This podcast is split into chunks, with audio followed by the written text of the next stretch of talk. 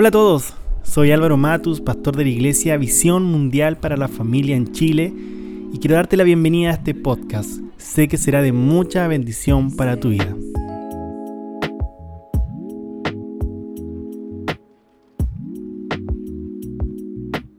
Ok, comenzamos un episodio nuevo, episodio número 2, que lleva por título Joven y Radical. Tremendo título que lleva este episodio Espero que no se molesten cuando lo escuchen. No, no, para nada. Tampoco son, eh, tampoco es medianoche, así que tranquilos. Voy a estar con más ánimo. La vez pasada estaba hablando un poco más despacio debido a que mi hija estaba durmiendo. No quiero que piensen que tenemos una paternidad horrible, que mientras mi hija duerme solamente podemos trabajar. Bueno, es así, podemos trabajar solamente cuando duerme, pero no, nuestra paternidad es hermosa, tenemos una hija extraordinaria, con mucha energía, muy inquieta, pero es hermosa. Eh, es hermosa la paternidad cuando es en Dios. Y la verdad que disfrutamos de ella en cada momento. Así que hija celeste que está durmiendo, te amo mucho. Si lo escuchas más adelante, te amamos con tu madre demasiado. Hoy que sonó como anciano, eso sí, con tu madre te amamos. Pero bien, eh, luego de ese, esa, esa introducción personal, comenzamos, ¿les parece? Bueno, la verdad es que todos nosotros somos jóvenes. Eh, yo me considero joven, tengo 28 años. Me considero joven aún, la verdad. Me siento que estoy entre el limbo, entre la juventud y la adultez. Yo creo que más entrando al limbo, no que estoy en el limbo en sí. Ya soy padre, eh, soy titulado también.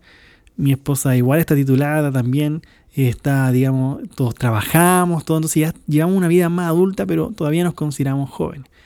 Bueno, si tú estás escuchando, tienes 30, 40, 50 años, la verdad que todos somos jóvenes. Hoy día como que hubo una, como que una inyección de juventud a toda la edad, entonces todos estamos con más energía y tantas cosas. Pero bueno, la verdad es que todos nosotros eh, somos seres sociables, o sea, todos estamos siempre buscando la aceptación porque en sí somos seres sociables.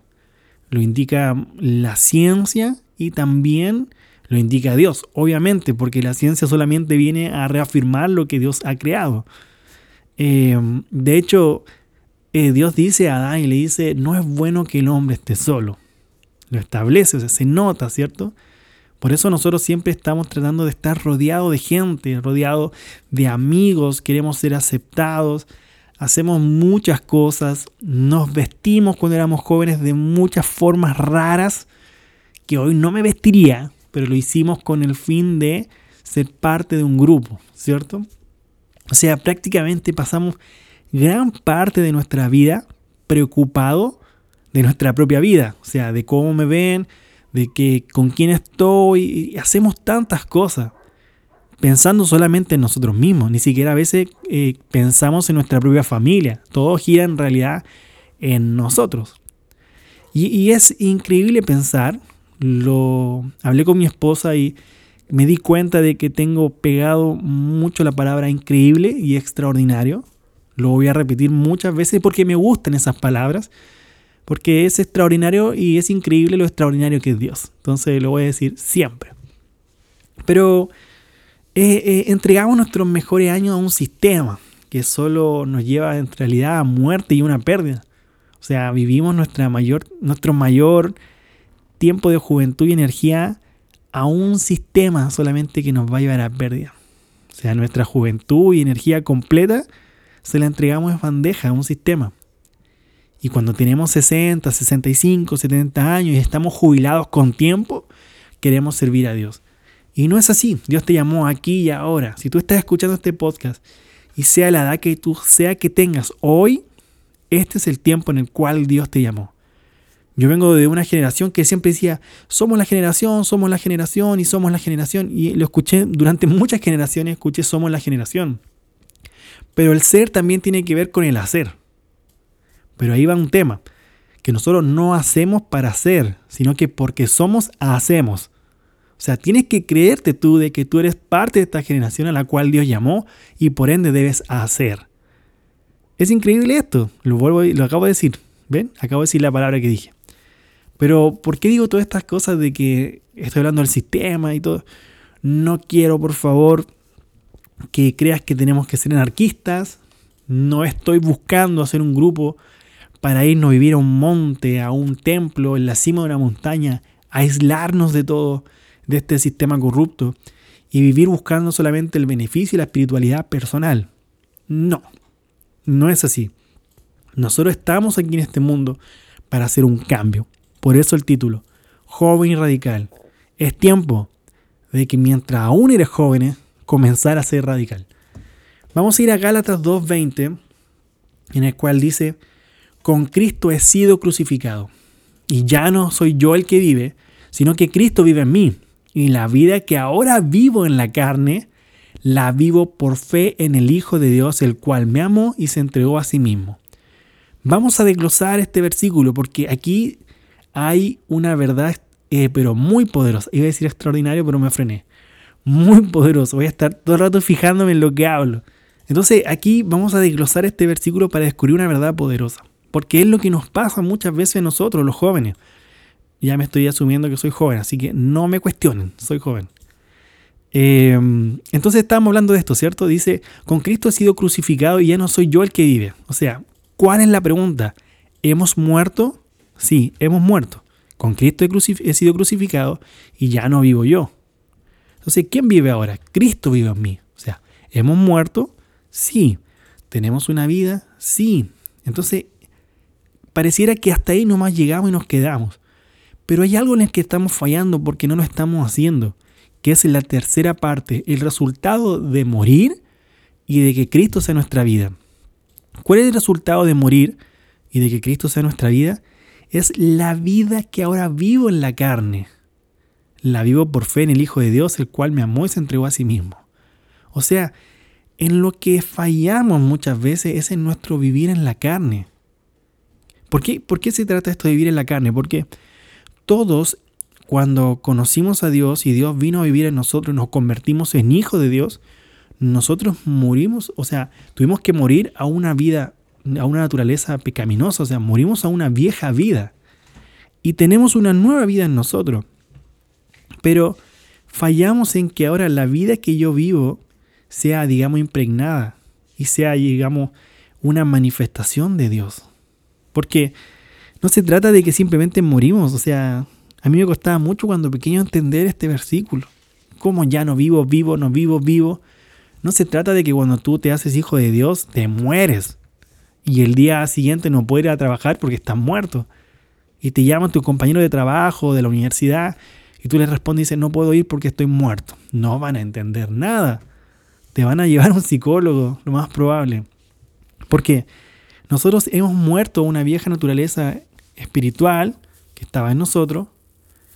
Cristo vive dentro de nosotros ahora. Y la vida normal que tú llevabas, esa vida normal, ahora tiene que ser una manifestación de Dios. O sea, tienes que levantarte igual, ir a la universidad, ir al trabajo, pero ahora ser una manifestación de Dios en la universidad y en el trabajo.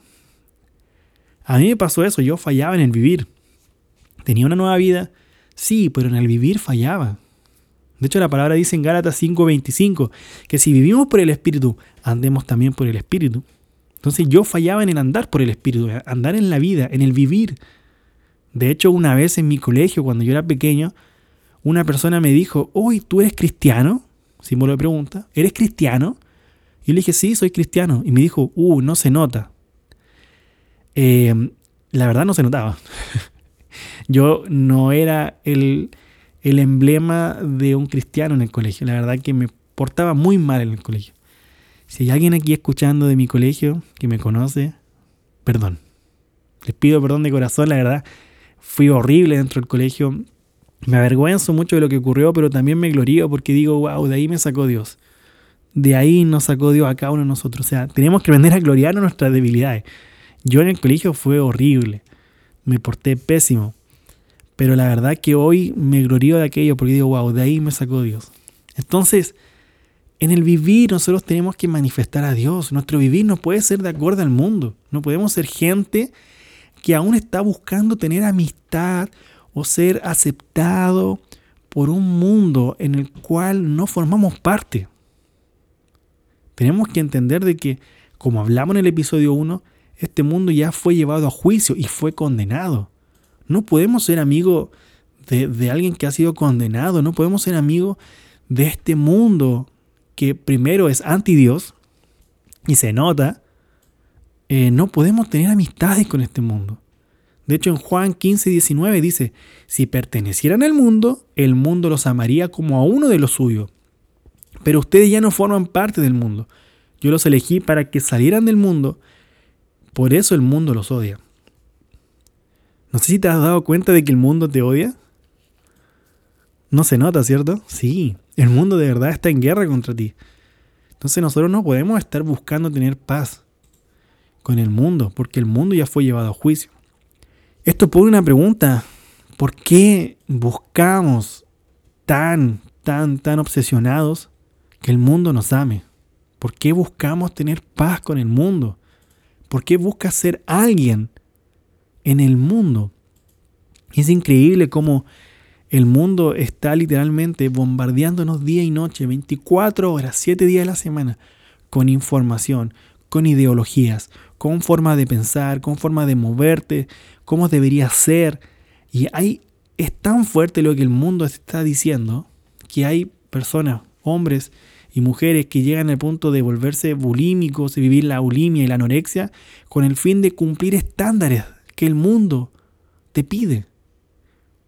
O sea, están a tal punto de querer ser aceptados por el mundo que son capaces de llevar a su cuerpo a un nivel extremo para ser aceptados por el mundo. Esto me recuerda mucho una historia que ocurre en Génesis que son esas historias que uno trata de saltarse la Biblia porque no la entiende. Yo la verdad la leía y me la encontraba chocante. Em, que es en Génesis 19, cuando Dios envía a los ángeles a destruir Sodoma. Y ahí estaba dentro de Sodoma viviendo Lot. Y Lot llevaba un tiempo viviendo ahí, entonces lo más probable es que las costumbres de Sodoma, los pensamientos de Sodoma, eh, la forma de ser de Sodoma que era horrible a tal punto que dice que, el, que Dios tuvo que destruirla, aniquilarla porque el pecado era demasiado grande. Entonces dice que Dios envió unos ángeles para destruir la ciudad.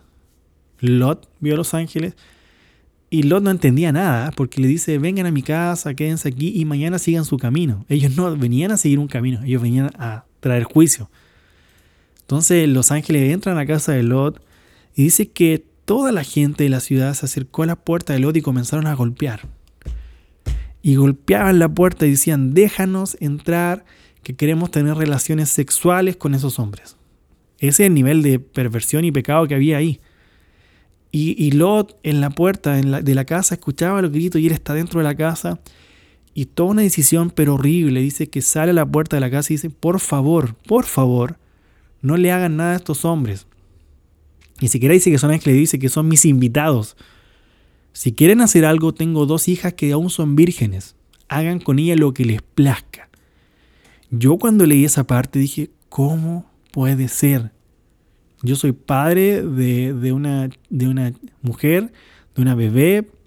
Yo jamás podría ofrecer a mi hija para eso. Jamás. Jamás podría ofrecer a mi hija para el sistema. Lot estaba totalmente eh, permeado por el pensamiento del mundo, que se movía y actuaba como uno. Y dice que lo, dijeron, no, no, y, fue un momento que los ángeles lo entraron y dejaron ciego a toda la gente para que no pudieran seguir con sus planes. Y los ángeles dijeron a lo toma a tu familia y sal de aquí, porque esto va a ser destruido. Entonces, es increíble lo que ocurre aquí. O sea, es terrible que a veces nosotros buscamos tener una amistad con el mundo, buscamos tener una paz con el mundo, y más terrible es aquello que estamos dispuestos a entregar. O sea, Lot estaba dispuesto a entregar a sus hijas. Y de hecho es tan chocante porque después dice que fue a buscar a su yerno. O sea, su hija tenía esta pareja y él estaba ofreciendo al mundo. O sea, primero son su hija y, la hija ya estaban a punto de casarse y todo. Y, y aún así le estaba ofreciendo. O sea, horrible, pero horrible, horrible, horrible. Y hoy día tú puedes tomar tu teléfono y mirarlo, ya sea que me estás escuchando tu teléfono, de tu computador, de tu iPad, no sé dónde me escucha. Pero ahí está el mundo a las puertas. O sea, yo hablaba con mi esposa el otro día Y decíamos que cuando nosotros éramos más pequeños, claro, el mundo te bombardeaba, pero no siempre. Ibas al colegio y te bombardeaba el mundo o eh, viendo la televisión, pero no era siempre. Hoy con los teléfonos en las manos es el mundo. 24 horas, 7 días a la semana bombardeándote, diciéndote cómo debes vestir. Te metes a Instagram y ves, por ejemplo, cómo debe vestirse el hombre, cómo debe vestirse las mujeres, cómo debe ser tu físico, cómo debe ser tu situación económica, y te bombardea y te bombardea y te bombardea y te bombardea. Y tú estás ahí. ¿Qué vas a hacer? El mundo te está golpeando en las puertas. ¿Qué harás? Hay una guerra entre lo que viene de Dios y el mundo. El mundo jamás te va a aceptar. Pero ¿qué estás dispuesto tú a dar? ¿Qué estás dispuesto? Nosotros no tenemos que hacer las paces con el mundo. El mundo ya fue enjuiciado. Eh, lo hablamos en el episodio anterior, por medio de la cruz, todo este, este, este, sistema fue enjuiciado y condenado. Ahora ellos están simplemente en un lapso entre el juicio y la condena. Todos los que somos cristianos sabemos que este mundo está a la espera de su condena. Nosotros no estamos para salvar el mundo. A muchos nos encantaría salvar la pobreza, la hambruna, la guerra, pero nosotros no estamos para salvar este sistema. Este sistema está hecho de esta forma. Nosotros estamos para salvar a la gente que está lamentablemente incluida en este sistema. Querer salvar al mundo, de hecho, suena fuerte, pero va en contra del juicio de Dios. Nosotros tenemos que entender de que fuimos llamados ahora en tu juventud. Es tiempo de que tomes una decisión de volverte radical. Decir, no, no quiero paz con el mundo. No quiero una amistad con el mundo. De hecho, es claro, si tú lees, por ejemplo, Santiago 4.4, dice adúltero, ¿no se dan cuenta que, que la amistad con el mundo los convierte en enemigos de Dios? Lo repito, si alguien quiere ser amigo del mundo, se hace enemigo de Dios. Esto no se trata, y vuelvo a decir, que digo, no, soy radical, entonces yo dejo de estudiar, dejo de trabajar, porque yo no voy a tener amistad con el mundo. No, no se trata de eso. Se trata de que qué es lo que está ocurriendo en tu vida. ¿Quieres tener una amistad con el mundo y te comportas y tu vivir es del mundo?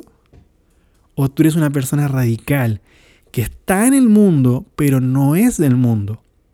Estás en tu trabajo pero tu vivir no es como lo del trabajo. Estás en la universidad pero tu vivir no es como tu compañero de universidad, sino que tú eres sal y luz. Tú estás en el trabajo para sazonar, para traer el sabor de la salvación a tu trabajo. Estás en la universidad para hacer luz en medio de las tinieblas. Yo en mi colegio fui horrible. En la universidad me determiné a que no fuera así. Y todos mis compañeros se acercaban a mí porque sabían que yo era cristiano, sabían que, que de hecho nosotros nos casábamos y estábamos estudiando. O sea, mi esposa estaba en la universidad todavía cuando nos casamos eh, cuando nos ungieron como pastores, aún estaba estudiando mi esposa. Y de hecho las compañeras le llamaban monjita porque no sabían cómo expresarse. De hecho nosotros nos reíamos nomás, pero cada vez que alguien necesitaba algo, ahí estábamos nosotros para hacer luz. Y la gente sabía que podían acudir a nosotros. Nosotros no estamos para salvar el mundo.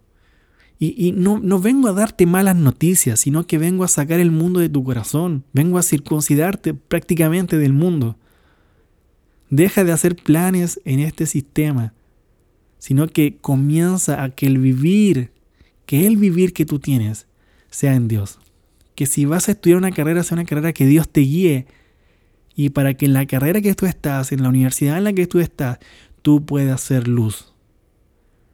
Eso es ser radical radicales, no quiero que mi vivir sea el mío, quiero que sea tu vivir en mí. Eres joven, aprovecha ahora de decir no. No voy a seguir mi propia voluntad, sino que la voluntad del Padre, que es buena, agradable y perfecta, es aquella que yo quiero. Yo con mi esposa hemos hecho muchas cosas en la vida. Nos reímos mucho porque Dios nos permitió a nosotros hacer muchas cosas y, nosotros sentimos de parte de Dios ahora, en el término del proceso, que Dios nos dejó para, para que nuestro corazón no, no hubiera quedado con la gana de, ah, pero podría haberlo intentado. No, Dios nos dejó intentarlo para que al fin nos diéramos cuenta de que no era. Nosotros podríamos llenar una pared de títulos profesionales, universitarios, de capacitación, de cursos técnicos, de muchas cosas que, hemos hecho. Tenemos mucho conocimiento de nosotros. No digo que somos los más inteligentes, pero tenemos mucho conocimiento. Eh, hemos sido peluqueros, hemos sido educador de padres, hemos sido, mi esposa psicóloga, yo soy ingeniero en administración de empresa, convención en finanzas. Mi esposa también tiene, digamos, eh, diplomados y tenemos mucho conocimiento en el mundo, pero nada de eso nos llevó a una plenitud. De hecho, cada vez que nosotros terminábamos algún curso, era como, ¿y esto es todo? No había plenitud. Nos compramos un auto, nos compramos una casa, y tampoco está la plenitud ahí, en el auto ni en la casa, sino que nuestra plenitud está en hacer la voluntad del Padre. No estoy diciendo, wow, el pastor, un hombre exitoso, wow, no. El verdadero éxito no es tener lo material, sino que es tener claro el propósito de Dios. Si tú tienes claro el propósito de Dios en tu vida, eres una persona exitosa. Con los bolsillos llenos, con los bolsillos vacíos. Con título universitario, sin título universitario. Tú eres una persona exitosa cuando te, determinas a que el propósito de Dios sea manifestado en ti. ¿Cuál es el, el propósito de Dios? Que Cristo, tu vida, se manifieste en gloria. Ese es nuestro propósito. Nosotros vamos y hacemos discípulos cuando Cristo es manifestado. Nosotros vamos y sanamos enfermos cuando Cristo es manifestado. Tú encuentras tu ministerio cuando Cristo es manifestado. O sea, todo ocurre cuando Cristo se manifiesta.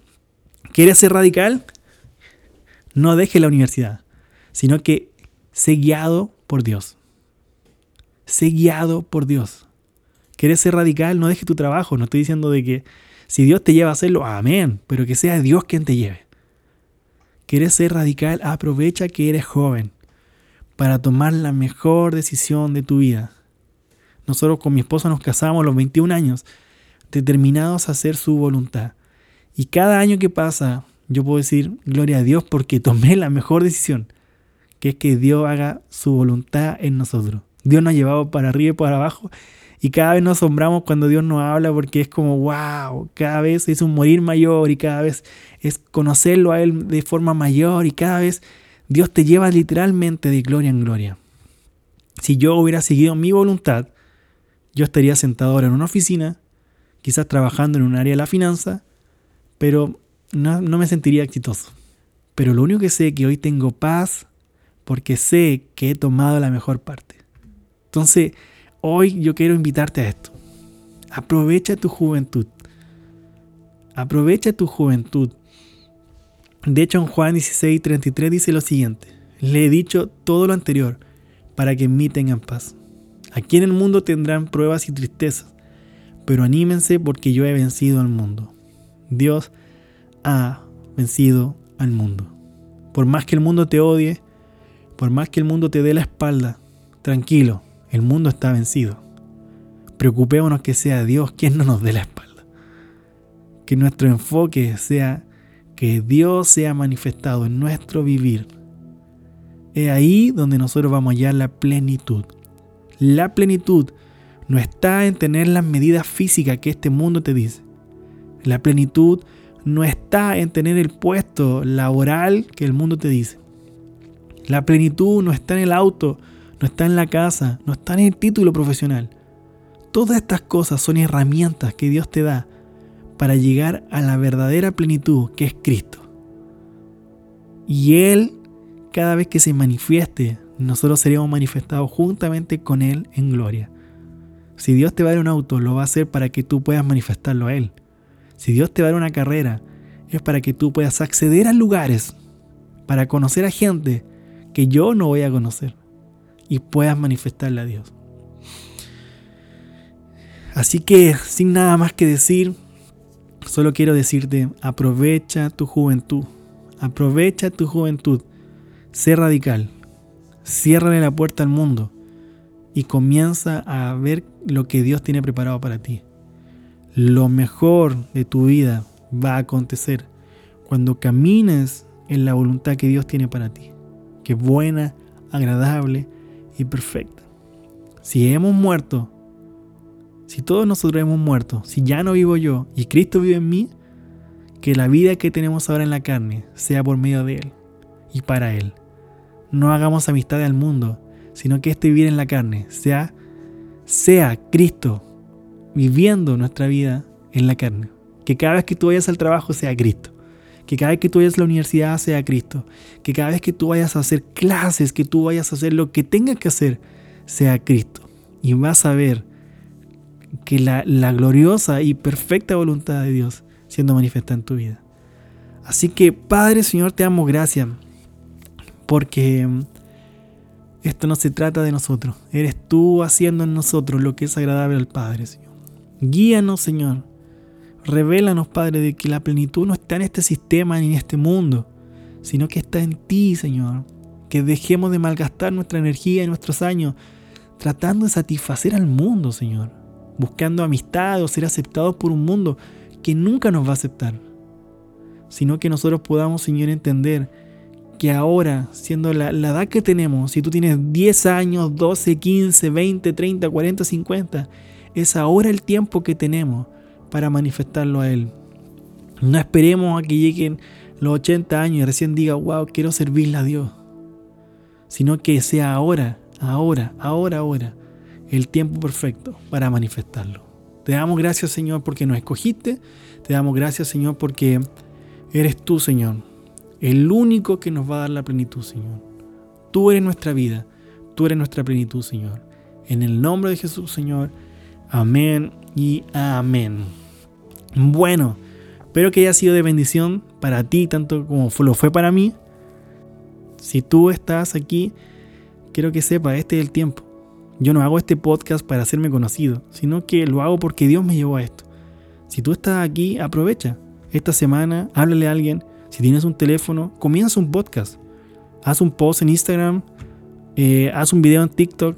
Aprovecha todas las herramientas que hay hoy para solamente manifestar. No utilices esta herramienta del TikTok, del Instagram, Facebook o YouTube. Cualquier esta herramienta no la utilices para hacer amistades con el mundo, sino que hazla para manifestarlo a Él. Nosotros en la iglesia tenemos varias gente, varias gente que ha llegado por ver un video en TikTok, por ver un post en Instagram. Entonces aprovecha esta herramienta, que todo sea utilizado para manifestarlo a Él. Nos estamos viendo en un próximo episodio. Esperamos que sigas escuchando cada podcast que hacemos. Eh, les amamos, no les conocemos quizá a todos, pero les amamos porque sabemos que Dios va a hacer grandes cosas con ustedes. Sé que muchos de los que están escuchando me van a llegar noticias de que Dios está haciendo cosas extraordinarias. Aprovecha tu juventud y vas a ver la gloria de Dios de una forma pero extraordinaria. Un abrazo a cada uno de ustedes y nos estamos viendo en un siguiente capítulo.